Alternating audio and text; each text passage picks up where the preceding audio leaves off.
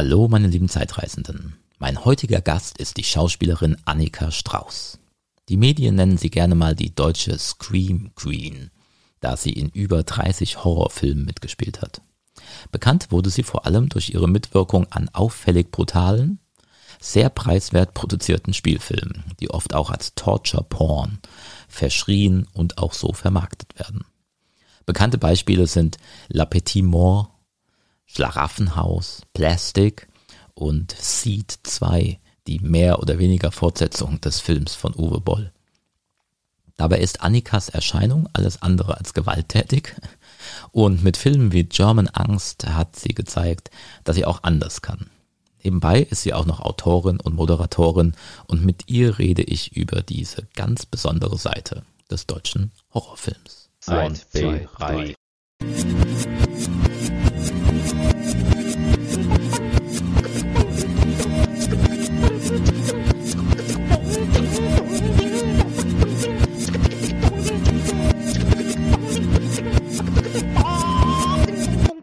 Schöne Grüße an dieser Stelle ähm, an meine Mutter, die hoffentlich diesen ähm, Podcast gerade hört über Alexa. Man kann nämlich jetzt auch über Alexa diesen Podcast hören. Ähm, und meine erste Frage dazu wäre, ähm, wie hast du deiner Mutter beigebracht, dass du jetzt Schauspielerin in ziemlich heftigen Horrorfilmen bist?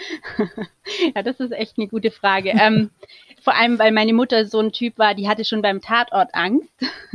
Das mhm. ist natürlich schon äh, schwierig gewesen. Aber die, ich sag mal so, die kannte meine Vorliebe für Horrorfilme natürlich schon früh.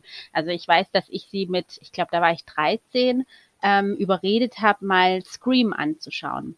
Äh, ich mhm. hatte den gesehen bei, bei, bei Freundinnen übernachtet oder so und haben den dann angeguckt und ich fand es natürlich mega cool. Und dann hatte ich sie überredet, den auch mit mir anzuschauen.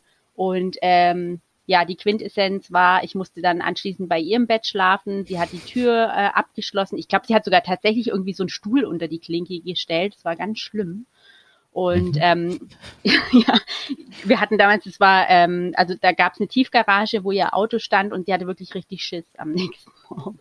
Und also das Trauma haben wir dann irgendwann ähm, ja bearbeitet, jetzt so in den vergangenen Jahren, weil äh, seit ich dann 2009, sag ich mal, den ersten Horrorfilm gedreht habe, da musste ich sie ja dann irgendwie doch wieder an den Horrorfilm ranführen. Und das habe ich gemacht, indem ich ihr zuerst das Making-of gezeigt habe. Mhm. Ich habe ihr gezeigt, wie viel Spaß wir haben, ja, und wie da einfach äh, hinter der Ecke jemand steht und äh, Blut pumpt, was dann vorne rausspritzt. Mhm. Und ähm, dann fand sie das tatsächlich alles ein bisschen leichter, das anzugucken. Und ähm, also sie, es ist schon so, wenn ich mit ihr irgendwie einen Film von mir angucke und mir geht's da sehr schlecht, dass sie dann immer nach meiner Hand greift und mich dann festhält.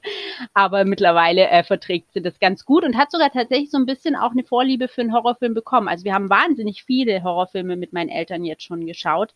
Ähm, mhm. Wir haben tatsächlich auch mal an Feiertagen, an Weihnachten äh, alle Teile von Hostel angeguckt. Das ist halt schon okay. echt heftig.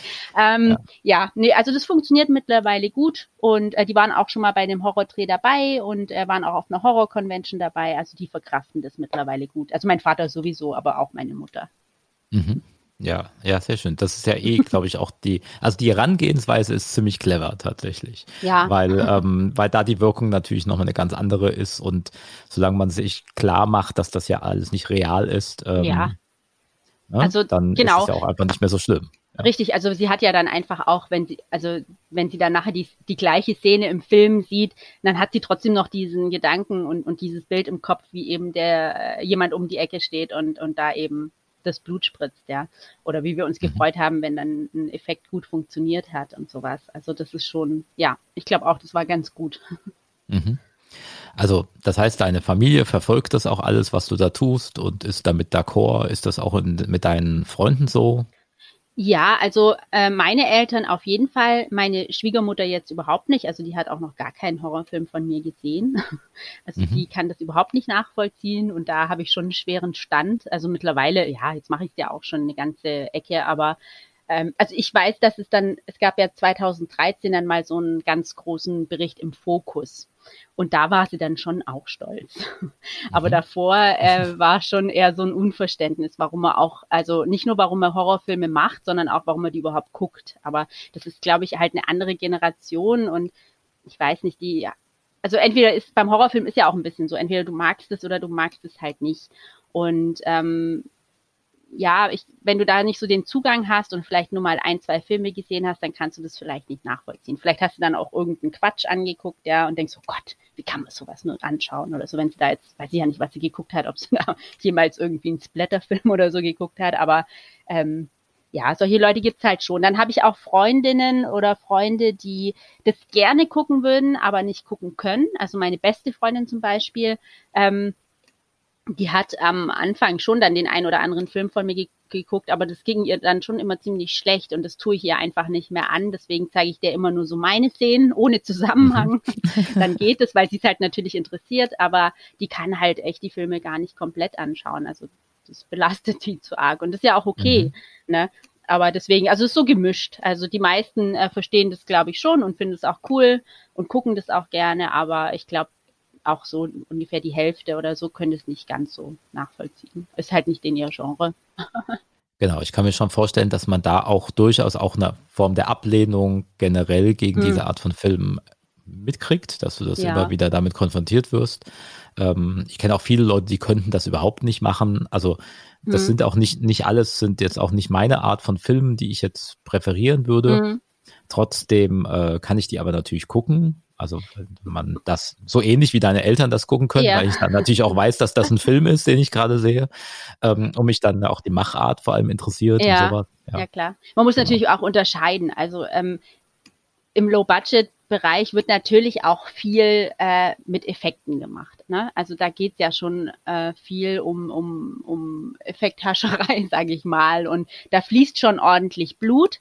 Und mhm. ähm, das ist jetzt vielleicht auch nicht unbedingt meine Art von Horrorfilm, die ich privat gerne gucke. Also ich finde, das kann man schon auch durchaus unterscheiden, aber im Low-Budget-Bereich wird jetzt halt eher nicht so der ähm, krass äh, ausgeklügelte äh, Horrorfilm gemacht, der irgendwie die Mordstory hat oder psychologische Effekte mehr berücksichtigt. Also die meisten sind ja doch schon eher ja auf Effekte aus. Und ich glaube, das ist auch noch mhm. mal ein Unterschied. Also ich würde jetzt ähm, auch nicht sagen, dass das jetzt die Kategorie ist, die ich am liebsten schaue bei Horrorfilmen. Ja, also ich bin jetzt auch nicht so der Typ, der dann nur äh, die Splatterfilme gerne guckt ähm, oder die die Torture-Porn-Filme, sondern ähm, also ich mag schon dann auch eher so diese Psycho den psychologischen Horror oder einfach so diesen Suspense-Charakter mag ich eigentlich auch mehr, wenn ich mir jetzt einen Horrorfilm mhm. anschaue. Mhm. Was hast du denn für Fans? Also es gibt ja schon Leute, die da gerade auf diese Filme, in denen du da mitspielst, ähm, komplett drauf abfahren. Ich glaube, du warst auch auf Conventions schon ja, des Öfteren, ja. äh, musst es Autogramme geben. Wie begegnen dir die Leute da und äh, was sind das für Leute? Also ich, ich finde, das kann man gar nicht so kategorisieren. Also das sind eigentlich wirklich, also von jung bis alt, äh, Männer, Frauen. Also ich würde mal sagen, vielleicht schon ein bisschen mehr Männer als Frauen. Das kann man vielleicht schon sagen.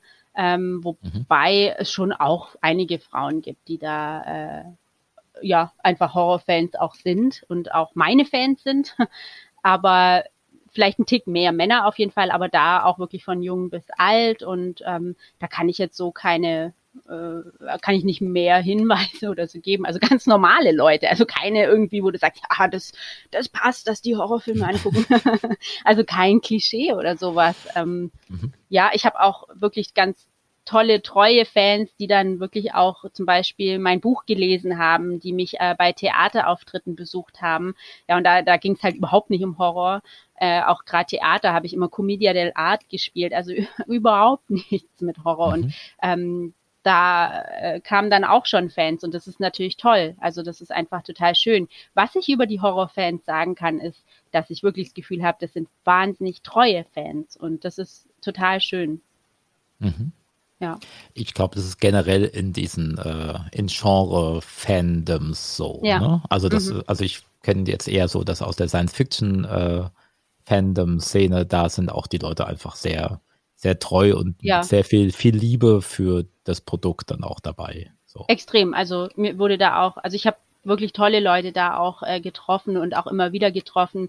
Jetzt war ich natürlich schon lange nicht mehr auf einer Horror-Convention und mir fehlt es auch ein bisschen, weil das natürlich schön ist, so dieses, ähm, ja, dieses Feedback auch mal zu bekommen für die Filme. Das hast du ja sonst gar nicht so arg. Und wenn du dann mhm. wirklich auf so einer Convention bist und die Leute dann plötzlich vor dir stehen und du merkst so, wow, die haben irgendwie alle meine Filme geguckt und oder du merkst, die sind irgendwie aufgeregt, das ist echt toll. Das ist ein tolles Gefühl und das freut einen einfach, weil man merkt, okay, ähm, das, was du da machst, das kommt halt auch an und du, du, du begeisterst Leute damit auch. Und das ist schön. Also das ist ein total schönes Gefühl. Das fehlt mir auch langsam ein bisschen. Mhm. Wie hat das denn bei dir angefangen? Also was, was war dein erster Schritt in die Schauspielerei und damit ja, glaube ich, dann auch in die Horrorfilmrichtung. Mhm. Also wie kamst du dazu? Also ähm, bis ich zehn Jahre alt war, wollte ich immer Delfintrainerin werden. So, ich bin ganz froh, dass ich das mhm. nicht geworden bin, weil das könnte ich mit meiner äh, heutigen äh, moralischen Auffassung überhaupt nicht mehr vertreten. Aber damals als Kind. Der Trainer von Flipper kann es ja heute auch nicht mehr. Der hat ja, der hat ja auch aufgehört. Ja, Richtig. Also ganz viele gehen aus dieser Tierliebe ja. in solche Berufe und merken dann so, hoppla, äh, mhm. das ist überhaupt nicht äh, toll für das Tier und äh, werden dann wirklich zu Tierschützern. So wäre es mhm. bei mir auch gelaufen, äh, zu 100 Prozent. Aber dann kam in der vierten Klasse ein Riesentheaterprojekt an unserer Schule. Das war Tabaluga und Lilly. Und ich hatte das Glück, äh, dass ich mir aussuchen durfte, ob ich Tabaluga oder Lilly spielen möchte. Und ich habe mich für Tabaluga entschieden, weil der viel mehr auf der Bühne war. und äh, da fing das an, dass ich gesagt habe, ich möchte Schauspielerin werden. Also das war wirklich so die, dieser Moment, äh, wo ich gemerkt habe, ja, das ist es. Ähm, mhm. Da haben wir auch übrigens ja schon mal was gemeinsam, ja, ja, weil wir haben praktisch beide mit Tabaluga angefangen. Ach, ich habe halt äh, meine ersten Regiearbeiten fürs Fernsehen für Tabaluga TV gemacht. Wirklich? Ja, also, das ist ja toll. Ja, also Peter Maffei. Äh, ja, danke. Schon mal Peter eine, Maffei. Danke, Peter. ja, danke. okay. Genau. Ähm, ja, dann äh, war das natürlich aber so dieser Wunsch, ich sag mal, wenn du jugendlich bist und da keinen Menschen in deinem Umfeld hast, der irgendwie auch äh, was mit Kunst macht, ist es sehr schwierig, wenn du sagst, ich möchte Schauspielerin werden. Also da sagt jeder zu dir, ah, das ist ja utopisch und äh, ja, das ist ein Traum, aber ja, da verdienst du doch kein Geld und so weiter. Also ähm, war es für mich ein bisschen schwierig, sage ich mal, da einen Weg reinzufinden. Ich habe mich dann an einer Schauspielschule beworben in Stuttgart. Da war ich dann auch, da habe ich ein Vorsemester gemacht und ähm, das hätte auch alles soweit ganz gut funktioniert. Allerdings war die sehr teuer, das konnte ich mir damals gar nicht leisten und ich habe dann auch mitbekommen, dass sie nicht so einen guten Ruf hat. Ähm, ich war dann, also ja, ich habe dann Pro und Contra so abgewegt und habe mich dann für ein Studium entschieden für Rhetorik und Germanistik dachte so, ja, das ist ja handfester. Naja, Geisteswissenschaften zu studieren ist jetzt auch nicht unbedingt das Handfesteste, aber man kann schon vielleicht was draus machen. Ähm, mit der Schauspielschule, ja, ich habe mich damals halt nicht an eine, an eine staatliche getraut, weil ich nicht singen kann. Und äh, mit meinen 19 Jahren war ich da nicht so selbstbewusst, dass ich dachte, ich probiere es halt trotzdem oder dass mir jemand gesagt hätte, probier es einfach trotzdem, du, du lernst da ja auch das Singen. Ähm, ja, habe ich nie probiert. Heute hätte ich also heute sehe ich es ein bisschen anders. Also da hätte ich es einfach mal machen sollen, aber gut, bis jetzt eh zu spät. Ähm, ja, und habe dann eben äh, studiert, habe da auch viel mit Moderation und so gemacht und habe dann aber gesagt, ich möchte die Schauspielerei aber auf gar keinen Fall irgendwie aufgeben. Und dann habe ich, ähm, ja, wann war das? 2008. Mh, habe ich dann Fotos machen lassen und so weiter und habe mal gesagt, ab 2009 bewerbe ich mich aktiv auf, ja, weiß nicht, Studentenfilme oder was halt so angeboten wird. Ich hatte da ein paar Seiten und da bin ich an den Marcel Walz gekommen. Der hatte dann äh, ja eine Rolle ausgeschrieben, die ist ihm kurz vorher abgesprungen. Ähm, und das war eben Horrorfilm. Und da ich ja schon immer Horrorfilme mochte, war das so, ja, ich würde total gern mal in einem mitspielen. Ja, aus dem einen wurden dann ganz viele. Mhm. Genau, mit Marcel Walz hast du, hast du wahrscheinlich die meisten deiner Filme gedreht, nämlich mal stark. Genau, also es sind mittlerweile so, glaube ich, äh, über 30 und äh, mit Marcel habe ich zehn Filme gedreht. Mhm. Genau. Genau, also wenn man so in so Horrorfilmforen unterwegs ist, ähm, also ich bin bei äh, schnittberichte.com zum Beispiel mhm. le lese ich ganz gerne mal Sachen, ja. ähm, weil ich das einfach da spannend finde, ähm, wie man, äh, was mit so Filmen passiert, aber auch mhm. wie die Fans teilweise darauf reagieren. Ähm, ja, also geht es großenteils halt eben um Horrorfilme, die dann irgendwie zensiert werden wo äh, gewalttätige Szenen rausgeschnitten ja, werden. Ja. Und dann werden aber halt auch die Filme in den Kommentaren immer besprochen. Mhm. Da wird nicht immer nur Gutes auch Nein. über Marcel Walz äh, geschrieben. Ähm, wie, wie, siehst du das? Wie, wie ist er denn so als deiner Meinung nach als, als Mensch, als Regisseur und wie stehst du zu diesen ganzen Filmen? Ähm, also Marcel war für mich natürlich unglaublich wichtig. Also das war halt, mit ihm habe ich meinen ersten Film gedreht. Das war eh schon was ganz Besonderes. Also bis zu dem Punkt war ich auch nicht sicher. Ne? Ich, ich, es war immer so mein großer Wunsch, aber auch so, kann ich es dann wirklich? Ne? Kannst du dann wirklich abliefern in dem Moment? Und so diese Erfahrung dann bei ihm machen zu können, war für mich natürlich total wichtig. Und ich habe über ihn auch viele andere kennengelernt. Ich habe dann gleich bei dem ersten Film Olaf Ittenbach kennengelernt, mit dem ich ja später dann auch gedreht habe. Ich habe die Rohnstocks von Infernal-Film kennengelernt, mit denen ich auch heute noch drehe. Ähm, ja, das war eine ganz besondere Zeit. Und bei Marcel und mir war es eigentlich so, wir haben das erste Telefonat geführt und ich wusste gleich, okay, das passt. Also wir haben uns einfach super gut verstanden. Und das war so, ähm, nach dem ersten Film auch, ich, ich habe ihn dann irgendwann mal besucht und dann fing er, hat er schon vom nächsten Projekt erzählt und ähm, da hat er mich ja dann wieder besetzt. Ich habe immer zu ihm gesagt, Marcel, du brauchst mich jetzt nicht besetzen, weil wir befreundet sind, weil wir uns einfach dann auch angefreundet haben. Aber irgendwie lief es dann doch immer so und das war natürlich auch toll und ich habe mit ihm äh, wahnsinnig intensive Zeiten erlebt, weil klar, wir haben dann immer zwei, drei Wochen oder so am Stück gedreht, waren auch, wir waren, haben in New York gedreht, wir haben auf Mallorca gedreht. Ähm, für mich natürlich ein ganz besonderer Moment, als wir 2013 in Las Vegas gedreht haben, wo ich dann auch geheiratet habe, weil mein Mann, der Olli, war ja auch ganz oft bei Marcel dabei, der hat dann den Ton gemacht oder war äh, Setfahrer oder also hat immer irgendwelche Positionen mit übernommen, sodass er dabei sein konnte. Das war natürlich toll.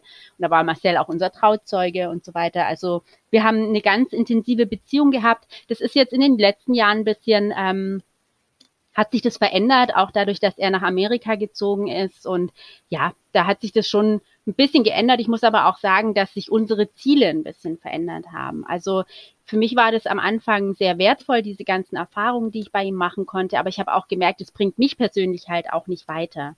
Und ähm, ich bin also ich, ich will ja nicht nur jetzt, sage ich, mein Leben lang in der Low-Budget-Horrorschiene verbringen. So, mhm. sondern ich hatte ja schon auch die Ambition, ähm, auch andere Dinge zu machen, die ich jetzt auch tue. Und ich glaube, von dem her war es eigentlich ganz richtig, dass sich unsere Wege auch ein bisschen getrennt haben, auch einfach aus beruflicher Perspektive, weil ich doch woanders hin will als er. Und deswegen war das einfach über diesen langen Zeitraum, ich sag mal, das waren ja sechs Jahre, wo wir intensiv zusammengearbeitet haben, war das perfekt. Und die Zeit würde ich niemals missen wollen. Äh, aber ich glaube, jetzt ist es auch gut, dass jeder wieder seine eigenen Projekte verfolgt. Kannst du mir mal so einen typischen Drehtag beschreiben? Also die Filme sind ja wirklich sehr brutal, ja, und auch sehr düster teilweise. Kann ich mir das vorstellen wie ein, wie ein Studentenfilm? Ähm, wird da die ganze Zeit hinter der Kamera rumgealbert? Oder ist es eher, eher sehr professionell und strukturiert oder wie geht ihr davor? Was ich sagen kann, also ich hatte immer viel, viel Spaß. Und natürlich hat man auch rumgealbert, ähm, ganz klar. Aber wir haben auch diese Momente, wo wir einfach hochkonzentriert gearbeitet haben, wo das auch fehl am Platz gewesen wäre. Also ich finde gerade bei intensiven Szenen, die auch vom Schauspieler viel verlangen, da muss man auch ähm, ein bisschen, mh, hm, ja, die Stimmung auch äh, beibehalten können, weil wenn du nur Quatsch machst, dann funktioniert es manchmal natürlich auch nicht so gut, äh, den Schalter sofort umzulegen. Es funktioniert zwar schon auch, aber also wir, ich, ich erinnere mich an einige Szenen auch, die extremst krass dann auch waren vom Gefühl her. Also was für ein Schauspiel aber gut ist, ja, wenn man so drin ist, dass man, sage ich mal, nach der Szene auch vielleicht noch zehn Minuten weiter weint. Also diese Momente hatte ich schon auch bei den Drehs, auch mit Marcel zum Beispiel, weil ähm, ja, weil man dann wirklich so drin ist in dieser Szene und äh, in diesem Gefühl und das ist dann auch toll. Also ist ja, also dann war es auch echt da, sage ich mal, das Gefühl. Äh, das ist mir einmal auch passiert tatsächlich bei dem allerersten Film bei La Petite Mort. Da war ich selber total schockiert, dass das so passiert ist, aber das hat sich halt dann doch alles so intensiv angefühlt. Ne? Und da muss man auch erstmal quasi mit klarkommen. Aber so ein klassischer Tag, ich sag mal, was das Tolle ist bei diesen Independent-Produktionen, du bist halt sofort irgendwie eine Familie, ne? Das ist ja ein überschaubarer Kreis, doch ist ja nicht wie bei einem, sag ich mal, ganz großen Filmset, wo echt so viele Menschen rumspringen.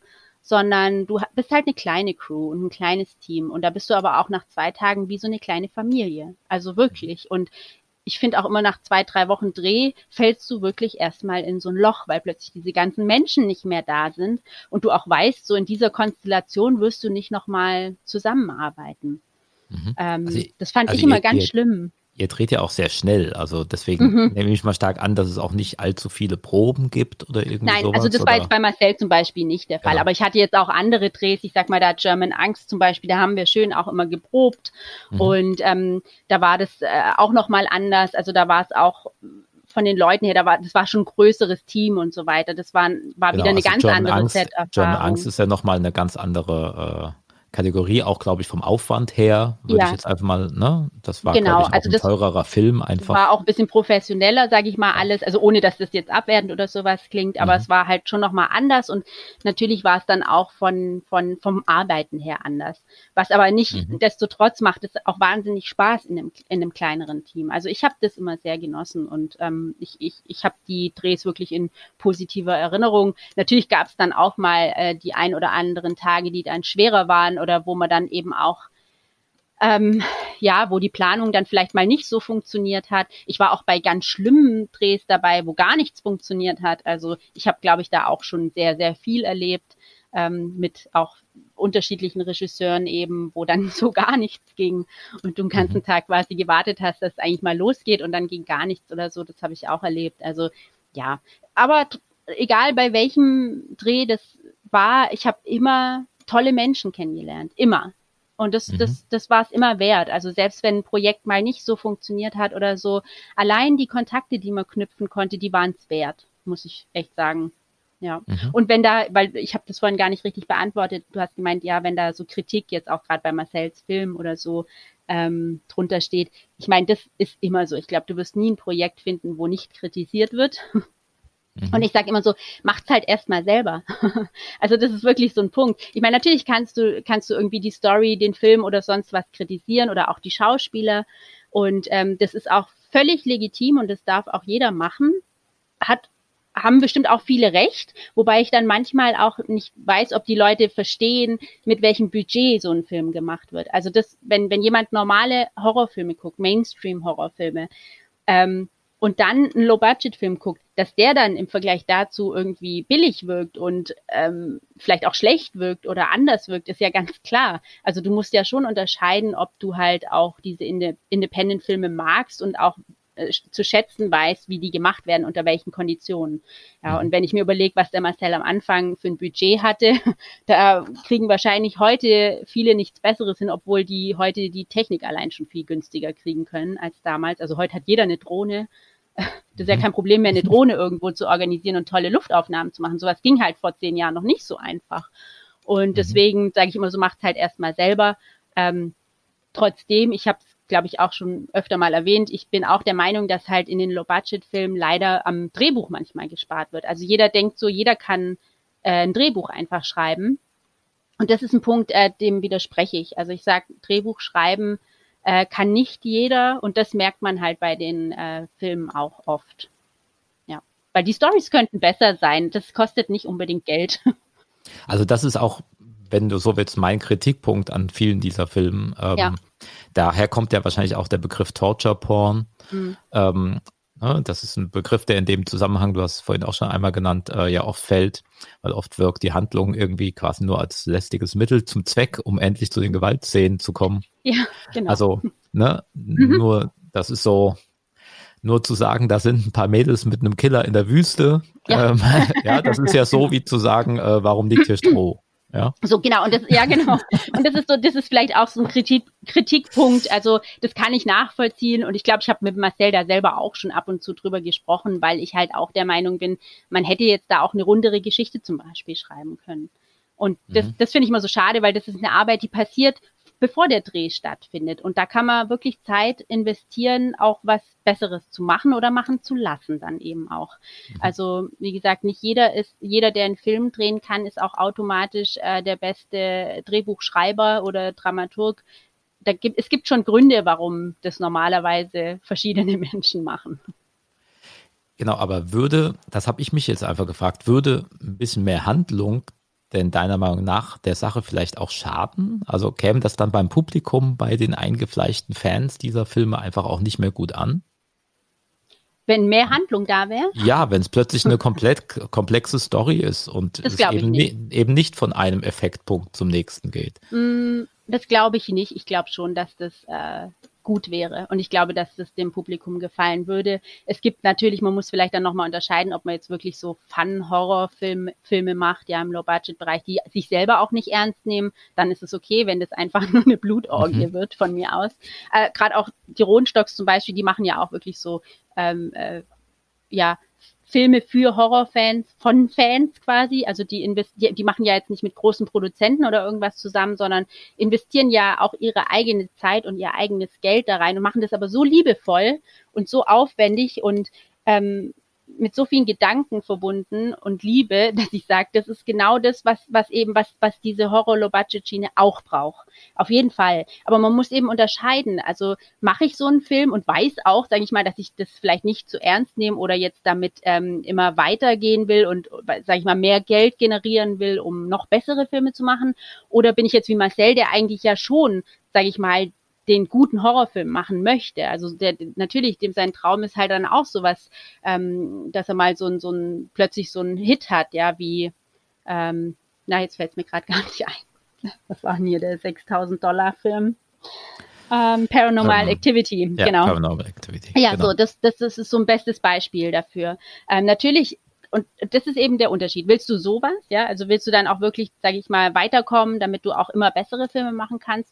Oder bist du zufrieden in diesem Low-Budget-Bereich und einfach, wo du sagst, ich tob mich aus mit Effekten, mit Effekten, ja, und Blutspritzen, dann ist es vollkommen okay. Aber für, ich sag mal, für die Schiene, die eigentlich schon den Anspruch haben, jetzt einen guten Horrorfilm zu machen, mit Low-Budget-Mitteln, da finde ich, sollte man eben mehr Wert auf Story legen. Oder mal eben auf was anderes. Also so, da komme ich jetzt vielleicht, gibt dir das nächste Stichwort. Scars of Xavier habe ich ja auch eine kleine Szene drin gehabt ähm, vom Kai Bogatsky. Der hat jetzt wirklich seinen ersten Debüt-Horrorfilm Low Budget produziert und hat aber mal was anderes gemacht. Und es kommt so gut an. Ja, der hat so viele äh, Preise jetzt gewonnen und die Leute sind total begeistert. Da geht es eben um einen Serienkiller und völlig unaufgeregt erzählt, also wirklich auch mal anders. Und äh, das scheint super gut anzukommen. Und genau sowas würde ich mir halt mehr wünschen auch. Mhm. Was sind denn generell so deine Favoritenfilme von denen, an denen du jetzt mitgewirkt hast? Was würdest du sagen? Was Bei denen ich selber dir? mitgespielt habe. Äh, Mhm. Ja, ich, ich, ich mag also wirklich German Angst sehr gern. Mhm. Das war also von Anfang bis Ende einfach ein tolles Projekt und ich habe auch als die drei, also Jörg Buttgereit, Andreas Marschall und Michael Kosakowski haben die ja gemacht, also jeder eine Episode. Und als die das angekündigt hatten damals, war für mich klar, ich muss da dabei sein. Also das war wirklich so, ich, ich, ich will da unbedingt dabei sein. Das war genauso, ja, ich habe das gesehen und es war klar. Und dann hatte ich mich beim Andreas Marschall beworben, weil ich ihn auch schon kannte. Ähm, allerdings, der Andreas, der hat schon immer so weibliche Rollen, die auch nackt spielen und das mache ich jetzt nicht so gern. Und er hat dann gemeint, ähm, frag mal bei Michael, da gäbe es auch eine gute Rolle, ob das vielleicht passt. So. Und ähm, so kam das dann tatsächlich, dass ich mich bei Michael beworben habe und dann letztendlich tatsächlich die Rolle auch bekommen habe. Und das äh, finde ich auch zum Angucken, der ist halt schon heftig. Also es ist kein Horrorfilm, der Spaß macht, ne? Der ist schon eher so ein Schlag in die Magengrube. Ähm, ich finde aber, dass er super funktioniert, auch alle drei Geschichten zusammen. Und das ist schon so ein Projekt, auf das bin ich auch stolz, einfach, dass ich da dabei sein durfte. Und ähm, ich finde, da kam mal wieder was anderes aus Deutschland in dem Bereich. Und das finde ich schon sehr gut. Genau, also du spielst da ja eine Taubstumme, Mhm. ähm, äh, die dann überfallen wird. Ne? Genau. Ähm, ist das echte, ähm, diese Gebärdensprache, die ihr Ja. da benutzt? Habt Ja, ihr die tatsächlich da vorher gelernt dafür Mhm. oder, oder Genau, wie lief ja. das ab? Genau, also wir hatten vorher ein Coaching schon, also wir haben äh, einen ganz tollen Ge Gebärdensprache-Coach. ähm, ja, der war auch die ganze Zeit am Set dabei. Also der hat immer aufgepasst, dass wir quasi nichts äh, Falsches äh, zeigen und gestikulieren. Mhm. Ähm, Gebärden, sagt man ja. Genau, also der war komplett dabei und äh, hat uns da begleitet und das finde ich auch super wichtig. Mhm. Das ist auch so ein Unterschied. Also das finde ich auch manchmal, dass gerade so eine Vorbereitungszeit einfach oft fehlt in diesem Low-Budget-Bereich. Oder Ja, selbst, genau. selbst das Casting, ich meine, das habe ich auch schon oft genug mitbekommen, selbst dass da oft halt nicht so richtig gut gecastet wird, sondern aus ähm, Zeitgründen oder anderen Gründen eben, ja, da nicht so lange gesucht wird, bis man genau die Person hat, die man mhm. eigentlich möchte. Mhm. Also ich finde ja jetzt gerade auch bei diesem Film manchmal auch so leicht trashigen Charakter ganz unterhaltsam. Also, ja. also mhm. mir hat jetzt zum Beispiel auch Seed 2 ganz gut gefallen. Mhm. Ähm, einfach weil das Setting ist halt auch einfach ganz cool. Ne? Das, ich habe das in Amerika gedreht, das erinnert so ein bisschen an, an Hills Have Eyes oder ja, so. Total. Ähm, es ist auch irgendwie halt nicht düster, so, sondern eher skurril, ja. ähm, auch mhm. so ein bisschen durch diese nonlineare Erzählung. Äh, mhm. Also der Film springt ja die ganze Zeit ähm, in den Zeitebenen hin und her. Ja, ähm, das ist genau. was, was ich auch mag. Also das fand ich toll, aber da waren auch viele im Publikum, fanden es dann irgendwie komisch oder albern mit diesen Zeitsprüngen. Ich fand es super. Mir hat es gut gefallen. Genau, also das war schon, war ja schon eher eine, eine mutige Entscheidung, das mhm. überhaupt so zu machen, ne? Ja, Weil es halt eben ja. nicht einfach nur diese, die Handlung ist ja ne, nur ja. minimal vorhanden, deswegen wäre es ja aber wahrscheinlich auch langweilig, wenn man sie einfach geradeaus erzählt. Eben, finde ich auch. Also dadurch hat es, gewinnt es ja eigentlich nochmal ein bisschen. In, genau. Also ja, finde ich schon auch. Ja. Und ihr habt äh, die Michaela Schäfer spielt da mit, ne? Mhm, ähm, genau. Äh, die spielt Rob, auch. Äh, robbt sich nackt durch die, äh, genau. äh, durch die Wüste. Ja, die war auch äh, super cool. Also ich mag die Michaela, die hat auch bei La Petite Mort 2 äh, nochmal mitgespielt. Die hat mhm. auch bei Skin Creepers mitgespielt. Äh, ein anderer Film, wo ich auch mitgespielt habe. Da, da haben wir allerdings nicht zusammen gedreht, aber die ist super, super angenehm. Und ähm, ich bin jetzt nicht so ein Fan eigentlich, sage ich mal, davon, äh, immer Leute zu besetzen, die eigentlich keine Schauspieler sind, aber dafür irgendwie halt so einen Fame-Charakter haben, irgendwie It Girls oder sonst was. Aber bei mhm. Michaela funktioniert es gut, weil die ähm, sich wirklich vorbereitet und ähm, sich da auch Mühe gibt. Ja, es gibt halt andere, die, die nehmen das dann nicht ernst und dann tut es dem Film auch nicht gut, finde ich. Aber mhm. ähm, bei Michaela funktioniert es super. Also die ist sehr, sehr professionell in allem, was sie tut. Mhm. Also ich habe tatsächlich über diesen Film, glaube ich, im Fernsehen irgendwie einen Bericht gesehen, über genau mhm. diese Dreharbeiten. Ähm, genau, irgendwas, ja. keine Ahnung, bei Pro7. Ja. Ähm, also das heißt, da merkt man ja schon dran, das ist einfach ein gutes PR-Tool. So. Natürlich, das ist es auch ja. letztendlich. Genau, weil jetzt auch diese Szene war jetzt für die Handlung nicht so wichtig, würde ich jetzt sagen. es war eher so, wo kommt die her? ja, genau. So, was, was, macht die ähm, da plötzlich nackt? Genau, und ich ja. habe diese Szenen ja eben schon gesehen, also die sind ja auch quasi im Trailer und mhm. irgendwie, ne, also. Ja, ja. Ja, natürlich ist es, äh, natürlich. Ich hatte auch gedacht, sie kommt nochmal, aber, aber es war ja wirklich nur das, ja. Nee, das war auch, glaube ich, nur ein Tag oder so, aber. Genau. Ja, natürlich, so, so, so kann man das natürlich auch machen, sag ich mal, um Aufmerksamkeit zu bekommen und das ist ja auch alles mhm. legitim, das kann ja auch jeder einfach machen, wie er mag. Ja. ja. Jetzt, jetzt hast du viele Horrorfilme gemacht und Horrorfilme gelten ja ähm, auf jeden Fall als besonders lukrativ. Ja. Mhm. Äh, mit nichts kann man so äh, viel Geld verdienen wie mit Horrorfilmen. Äh, da führen die immer die Listen an. Mhm. Ist das auch in Deutschland so? Kann man davon reich werden? Also ich habe davon ja keine Ahnung, weil ich habe ja nichts mit Geld zu tun. Ich bin ja froh, wenn ich bezahlt wurde für meine Arbeit. Ähm, ich habe mal vom Uwe Boll mir sagen lassen, äh, man kann am Horrorfilm Geld verdienen, wenn er nicht über 100.000 Euro kostet. So, mhm. in Deutschland. Mhm. Ähm, also das scheint wohl so diese Marke zu sein, die man nicht überschreiten sollte, weil dann äh, wird schwierig, das ganze Geld wieder reinzubekommen. Mhm. Und ähm, meiner Erfahrung nach stimmt das auch. Also ich habe das äh, bei dem einen oder anderen Film im Nachhinein dann auch, habe ich halt auch mal gefragt, ne, wie es dann so läuft, weil man kann ja eben die Rechte verkaufen ins Ausland und so weiter. Ist ja aber auch alles sehr schwierig nachzuvollziehen. Also ich bin da nicht so drin, was, was das die da wirklich dann bekommen oder so. Aber ich habe schon mitbekommen, dass Filme, die über 100.000 Euro gekostet haben, es sehr schwer hatten, ihr Geld wieder reinzubekommen. Also das heißt, wenn man im Low-Budget-Film im Horrorbereich in Deutschland nichts verlieren möchte, dann bleibt unter 100.000 Euro. Hört auf Uwe Boll. ja, auch die 100.000 muss man ja auch erstmal haben. Ja, Klar, natürlich. Um mit dem Film beginnen zu können. Mhm. Ähm, genau, nee, man hört halt nur immer so diese großen Geschichten von dem ne, Paranormal Activity und so. Ja, oder das ist natürlich Blair Witch also Project, also, Sachen, die ja. halt wirklich mit minimalstem Aufwand guck mal, bei, bei Paranormal Activity, das war sowas, das hat einfach den äh, Nerv der Zeit da getroffen. War aber auch so, ne? Eigentlich mit den billigsten Mitteln.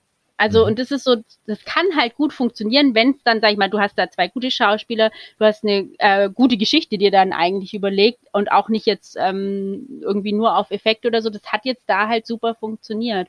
Hätte vielleicht zwei Jahre vorher nicht funktioniert oder zwei Jahre später, ich weiß es mhm. nicht. Aber genau sowas äh, muss halt so ein Glückstreffer sein. Und was mich halt am meisten ärgert, ist immer so, wenn, wenn man weiß, man hat eigentlich nur so und so viel Geld, dann kann ich nicht ein Drehbuch schreiben, wo, äh, keine Ahnung, irgendwelche Verfolgungsjagden mit Autos stehen und irgendwelche Crashs oder sonst was. Klar hätte ich da auch Bock, sowas zu drehen. Aber wenn du das Geld nicht hast, dann kannst du es halt auch nicht schreiben in dein Drehbuch. So, ja. das finde ich halt immer so schwierig. Also dann schreibt halt ange angepasst an euer Budget, weil dann kann es auch noch funktionieren. Und wenn mhm. hier der Oren Peli äh, eben 6.000 oder 10.000 Euro nur hatte, dann hat er das Beste draus gemacht mit seiner Geschichte. Mhm.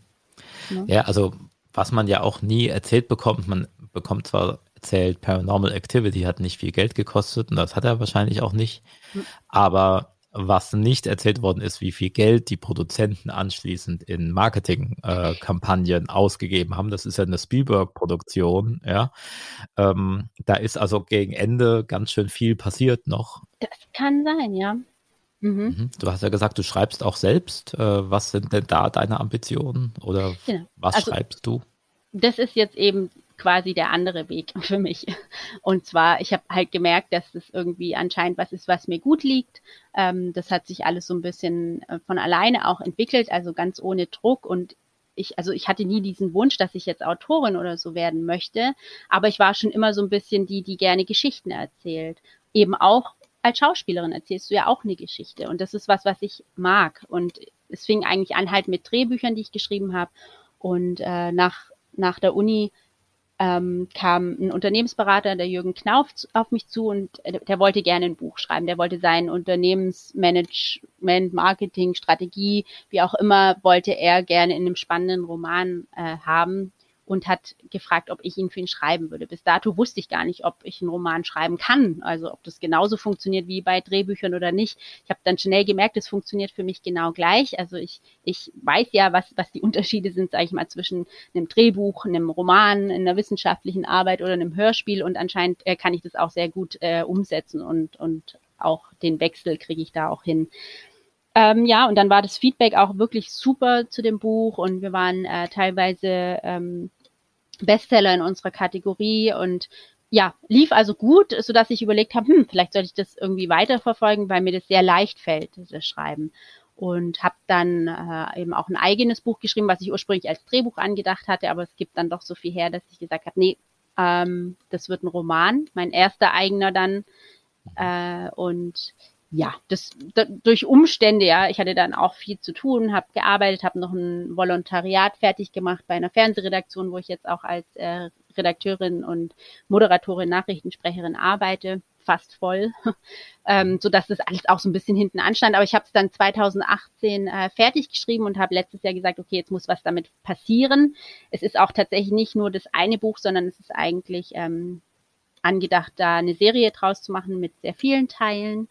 Und ja, dann habe ich mir überlegt, was mache ich jetzt damit? Gehe ich zum Verlag, gehe ich zu einer Agentur, mache ich Self-Publishing? Du hast ja heute wirklich viele Möglichkeiten, was die Sache nicht immer einfacher macht. Und ja, irgendwann habe ich mich entschlossen, den ähm, klassischen Weg zu gehen. Ich suche mir eine gute Agentur und so. Und wenn, wenn ich keine Agentur finde, dann gehe ich zu den Verlagen. Und wenn ich keinen Verlag finde, dann mache ich Self-Publishing. Das war mein Plan.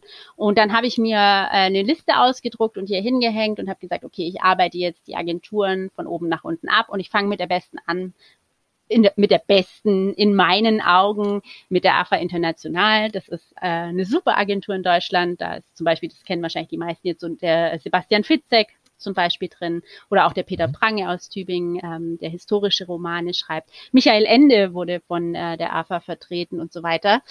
Also nur gute Leute. Ähm, ja, und dann hatte ich wirklich wahnsinniges Glück, dass die sich nach zwei Wochen bei mir tatsächlich gemeldet haben. Also es hieß so, also das ist so Standard, ja, da stand dann auch, wenn wir uns nach vier Wochen nicht gemeldet haben, haben wir halt kein Interesse und so. Das, man, man kennt es ja, dass man da so viele ähm, mhm. Durchlaufen muss, bis dann mal vielleicht einer sich zurückmeldet. Ja, und ich hatte tatsächlich nach zwei Wochen die Rückmeldung und die wollten dann das Gesamtmanuskript haben. was sie dann bekommen haben. Und dann ging das so sein Prozess, dann wurde ich eingeladen nach München und hatte dann äh, ja äh, den Vertrag tatsächlich in der Tasche. Also ich konnte das selber nicht fassen. War für mich aber auch so ein Moment, wo ich gesagt habe, es ist richtig, jetzt wirklich mal zu sagen, ich konzentriere mich wirklich auf meine Projekte. Ich habe immer zehn Jahre lang eigentlich immer andere Projekte unterstützt und war da auch immer mit Feuer und Flamme dabei. Und ähm, ja, es ist aber meistens nicht viel passiert dann im Nachhinein. Also für mich nicht viel passiert. Es hat sich nichts verändert. Ich habe deswegen nicht andere Rollenangebote bekommen. Ich habe auch keine gute Schauspielagentur oder so bekommen. Deswegen, ähm, ja, habe ich jetzt gesagt, das ist vielleicht jetzt einfach mal wichtig zu sagen, ich mache jetzt mal mein Ding und ähm, der Buchmarkt ist halt nun mal ein sehr langsamer. Also mein Agent hat auch gesagt, es ist eher immer ein Marathon als ein Sprint. Also es dauert einfach ein bisschen länger als in an, bei anderen Sachen. Und ja, ich arbeite sehr, sehr viel im Moment, aber ich glaube, ähm, gewisse Dinge werden erst in ein paar Jahren sichtbar sein. So, Was jetzt habe ich viel erzählt, ne? ja, aber das ist äh, sehr schön, weil auch darum geht es. Es geht ja hier in diesem Podcast auch um den Sinn des Lebens und so. Ähm, warum machen wir das eigentlich? Warum ja. sind wir kreativ und so? Mhm. Ähm, was sind denn da so deine Wünsche für die Zukunft? Das hast du jetzt natürlich schon gesagt, das ist ja schon ein bisschen Zukunftsmusik. Mhm. Aber wo möchtest du gerne mit dir hin? Also, das Wichtigste überhaupt, ich möchte einfach zufrieden sein. Und ich glaube, das ist immer so das Wichtigste, dass man einfach auch mit dem, was man tut, zufrieden ist. Und ich muss sagen, ich war äh, die ersten Jahre äh, wo ich als Schauspielerin auch gearbeitet habe, äh, sehr, sehr bestrebt, so diesen Erfolg zu bekommen, ja, dass ich irgendwie in große Projekte komme und so weiter. Und das hat mich so bis 2015 echt wahnsinnig getrieben. Und dann hatte ich eigentlich so ein, echt so fast schon so ein Breakdown, ne, wo ich so gedacht habe, boah, das wird nie was und jetzt bin ich schon 30 und überhaupt und habe so gedacht, irgendwas muss ich anders machen in meinem Leben, damit ich trotzdem zufrieden bin, auch wenn das nicht klappt. Weil es kann ja nicht sein, dass du irgendwie nur an einer Idee so ähm, festhältst und das restliche Leben irgendwie dabei äh, vernachlässigst. So. Und dann habe ich mir halt wirklich auch die Zeit genommen und habe da einfach mal diesen ganzen Druck, den ich mir selber gemacht habe, rausgenommen. Und seitdem, muss ich sagen, geht's mir eigentlich viel, viel besser. Ich habe äh, jetzt eine Situation für mich geschaffen, in der ich finanziell super klarkomme, ich meinen Job, den ich mache als Redakteurin und Nachrichtensprecherin, extrem gerne mache. Also ich liebe den Job, der ist so abwechslungsreich und ich lerne so viel, ähm, auch als Schauspielerin, auch als Autorin. Ich nehme so viele Dinge von meiner Arbeit mit, die ich jede Woche mache. Das ist eigentlich schon fast schon Luxus, weil ich in so viele Bereiche so hinter die Kulissen schauen kann, ich mit Politikern sprechen kann. Ähm, ich, ja, ich nehme da so viele Inspirationen auch mit, die ich super umwandeln kann äh, für meine Arbeit dann eben als Autorin oder auch als Schauspielerin.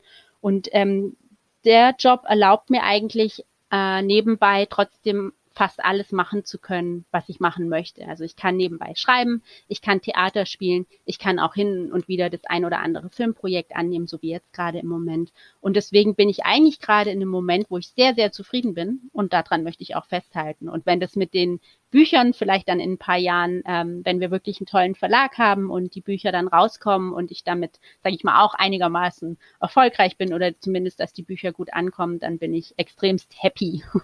Mhm. Ja, das ja. klingt ja auch alles sehr gut. ja. ja.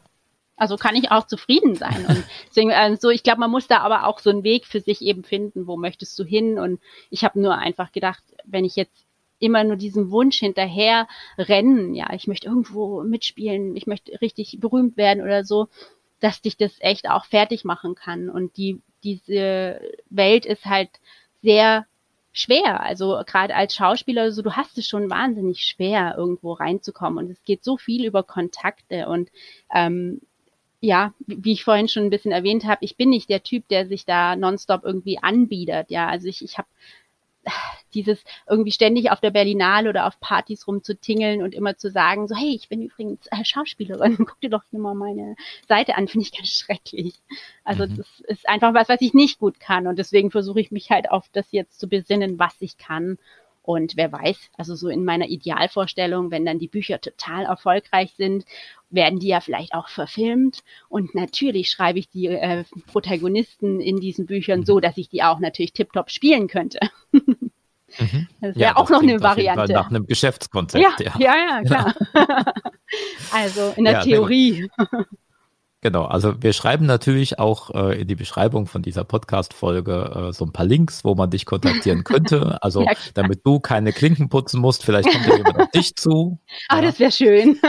Ne? Das, das ist mir persönlich toll. auch immer am liebsten. Ähm, also da werden wir auf jeden Fall ein paar Kontaktmöglichkeiten in der Beschreibung hinterlassen. Ja, ich ja. meine, ich mache das natürlich schon. Ich weiß natürlich, dass das auch dazu gehört, aber ich glaube schon, dass äh, manche das besser können und manche halt nicht. Und ich glaube, ich gehöre zu denen, die das eben nicht so ganz so gerne machen.